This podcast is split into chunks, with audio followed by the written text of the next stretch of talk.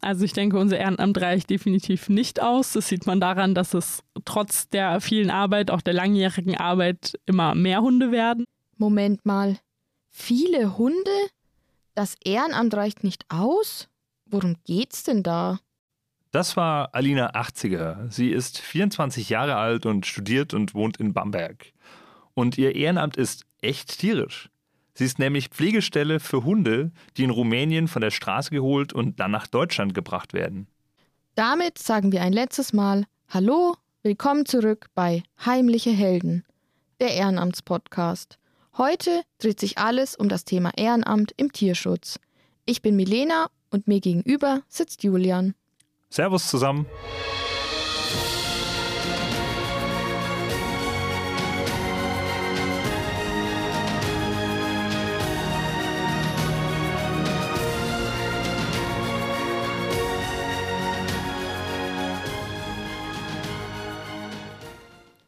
Okay, also Alina ist Pflegestelle für Hunde aus Rumänien. Aber was genau heißt das jetzt? Sie ist beim Verein Pro Dog Romania aktiv. Der Verein hat sich zum Ziel gesetzt, das Leben und auch die Lebensqualität von Hunden in Rumänien zu schützen. Deshalb betreut er mehrere Auffangstationen, die Shelter genannt werden. Der größte Shelter ist in Bukov, etwa eine Stunde von Bukarest entfernt. Da leben aktuell schätzungsweise 4000 Hunde. Man kann sich das vorstellen wie eine riesige Zwingeranlage. Also es ist so, dass in Rumänien sehr viele Straßenhunde leben und die Regierung die Hunde aber auch nicht gerne auf der Straße lassen möchte, beziehungsweise natürlich für die Menschen vor Ort es auch nicht möglich ist, dass da Millionen Straßenhunde einfach frei rumlaufen. Und deswegen werden die Hunde von Hundefängern eingefangen und in große Shelter gebracht, also eigentlich Tierheime. Die sind aber in keinster Weise vergleichbar mit einem Tierheim in Deutschland.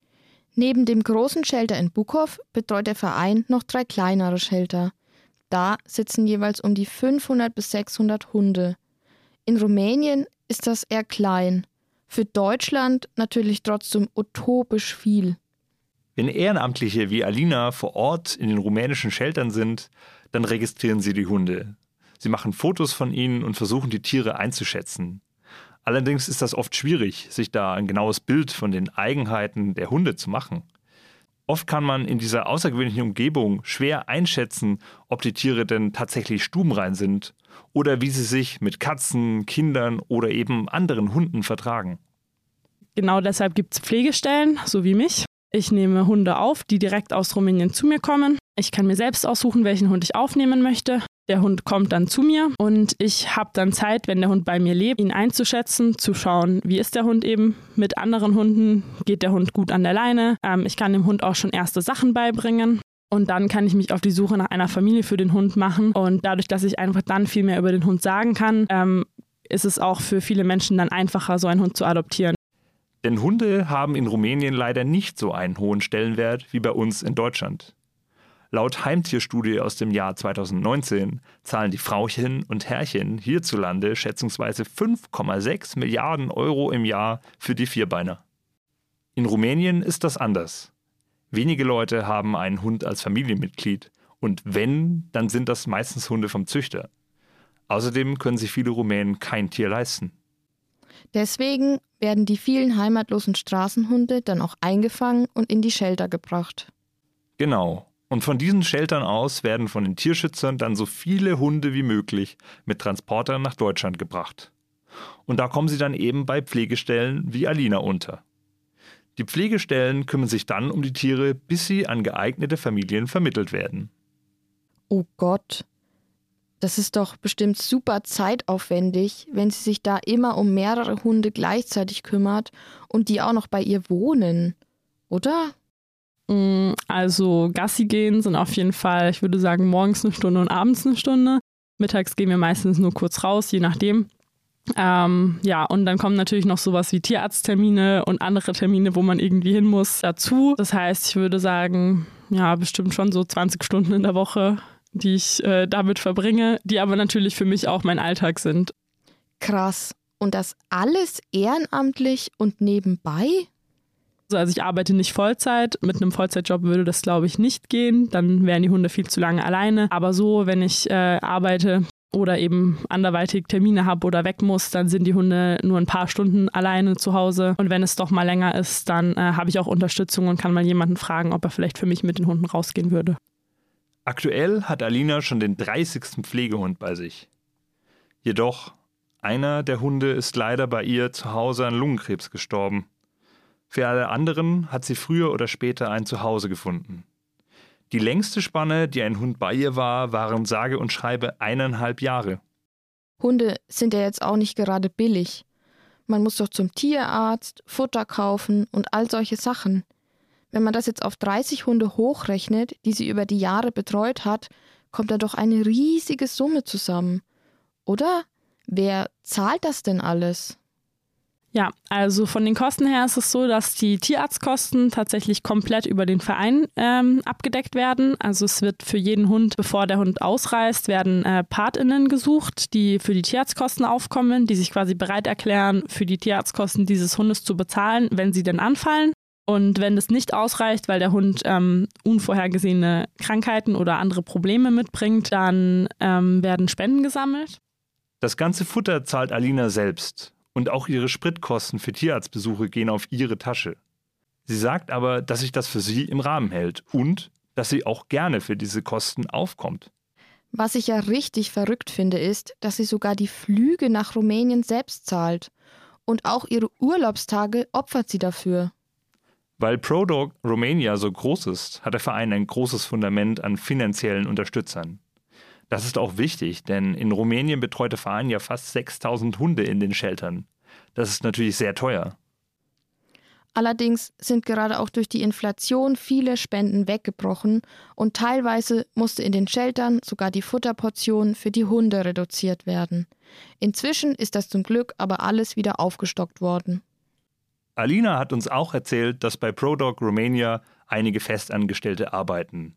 So zum Beispiel die Tierärztin in den Sheltern, die von der Stadt beschäftigt werden. Oder auch die Fahrer der Transporte nach Deutschland.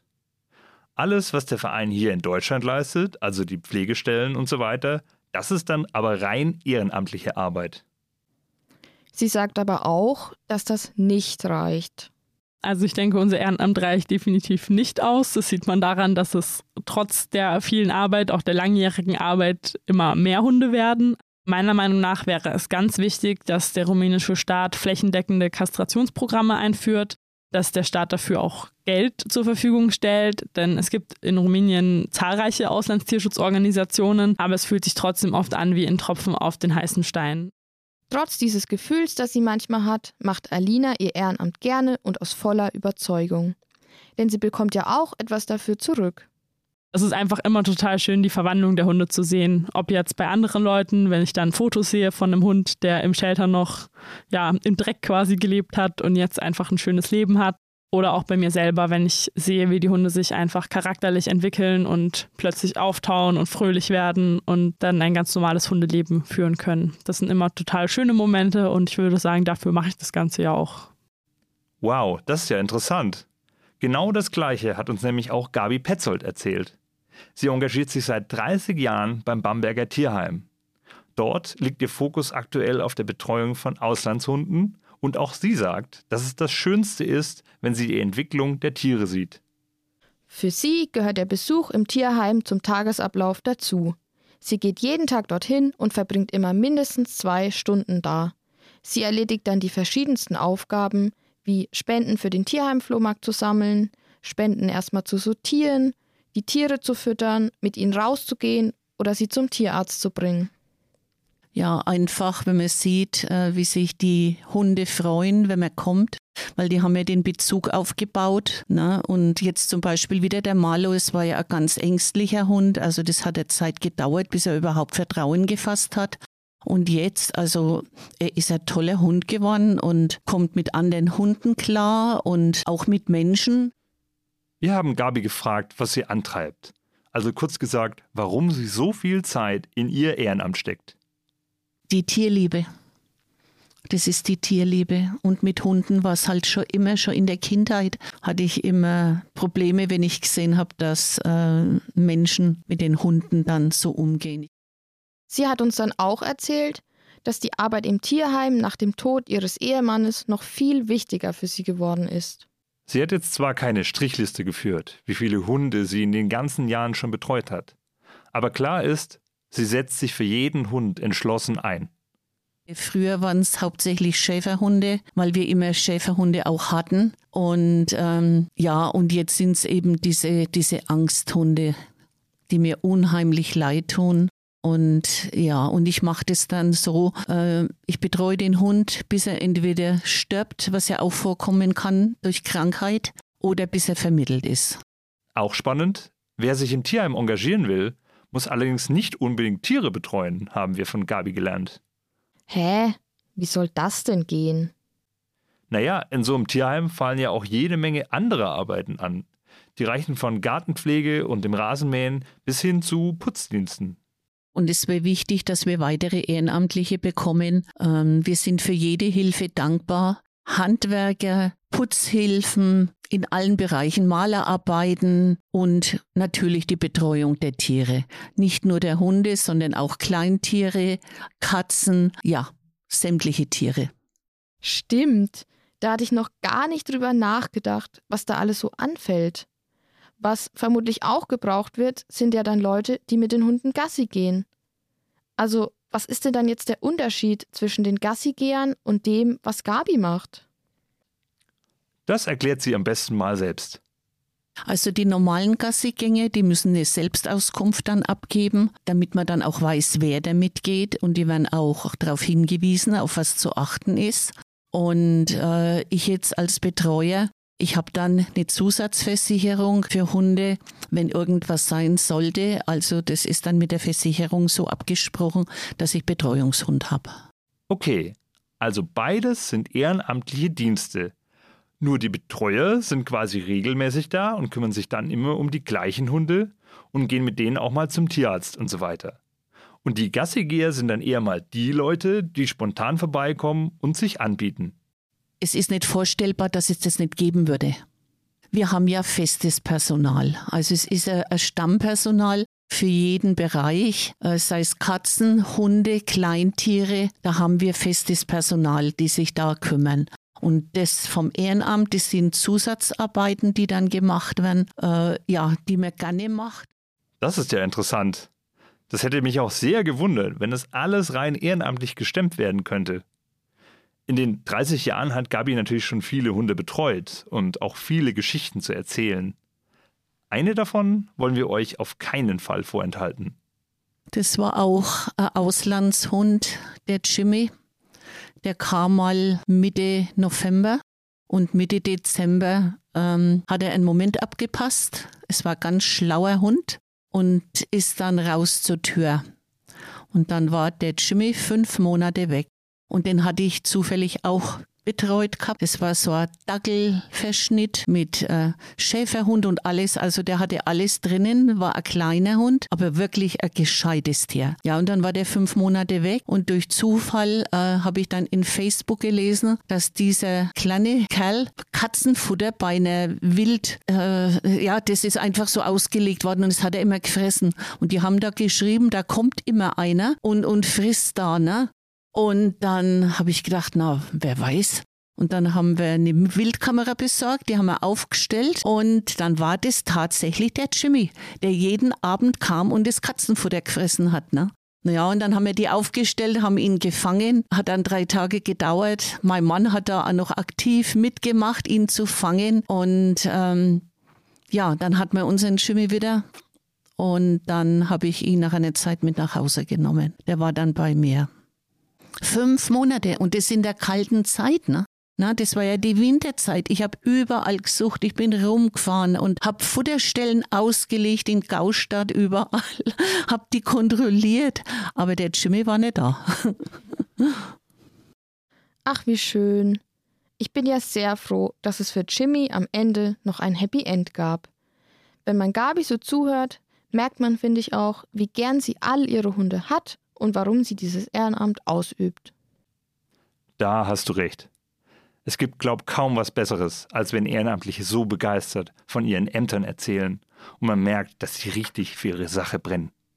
Das hast du jetzt schön gesagt. Und genau das ist es ja auch irgendwie, was sich jetzt durch die gesamte Podcast-Staffel gezogen hat, oder? Ehrenamtliche, die Feuer und Flamme für ihre Dienste sind und unglaublich viel Zeit und Engagement da reinstecken. Ganz genau. Wir haben in den vergangenen Wochen wirklich die unterschiedlichsten Menschen kennengelernt. Da war zum Beispiel Andreas Wuckittel aus Forchheim, der sich schon sein ganzes Leben lang vollkommen selbstverständlich ehrenamtlich engagiert. Und er sagt, dass es ihm unglaublich viel gibt, wenn er sieht, wie viel Freude er zum Beispiel den Senioren macht, wenn er sie in der Rikscha umherfährt. Ja, oder Katharina Breinbauer, die ehrenamtlich die Kurzfilmtage in Bamberg organisiert und dafür letztes Jahr bis auf einen Tag ihren ganzen Urlaub dafür geopfert hat. Und das alles in Anführungszeichen nur, damit die Kulturszene in Bamberg erhalten bleibt. Es ist der Wahnsinn, wie vielfältig Ehrenamt sein kann. Und weißt du, was auch der Wahnsinn ist? Dass wir jetzt einfach am Ende von unserem Podcast angekommen sind. Echt verrückt. Dann bleibt uns ja jetzt eigentlich nur noch Danke zu sagen und uns zu verabschieden. Genau. Danke an alle Ehrenamtlichen, die uns hier in den vergangenen acht Folgen ihre persönlichen Geschichten erzählt haben. Wir haben wirklich großen Respekt vor dem, was ihr da täglich leistet und ziehen unseren Hut vor euch. Auf jeden Fall. Danke sagen wir aber natürlich auch an alle Hörerinnen und Hörer, die uns auf dieser Reise durch die Welt des Ehrenamts begleitet haben. Wir sind Julian und Milena und sagen Tschüss, das war's mit Heimliche Helden, der Ehrenamtspodcast. Und noch ein letztes Mal der Appell an alle da draußen. Bleibt engagiert, die Welt braucht euch. Dieser Podcast ist ein Projekt der Volontärinnen und Volontäre des Fränkischen Tags. Er wurde produziert von Jonas Christmann, Milena Meder, Julian Megerle, Annalena Reif, Julia Salzmann, Verena Stephan und Adelheid Wagner.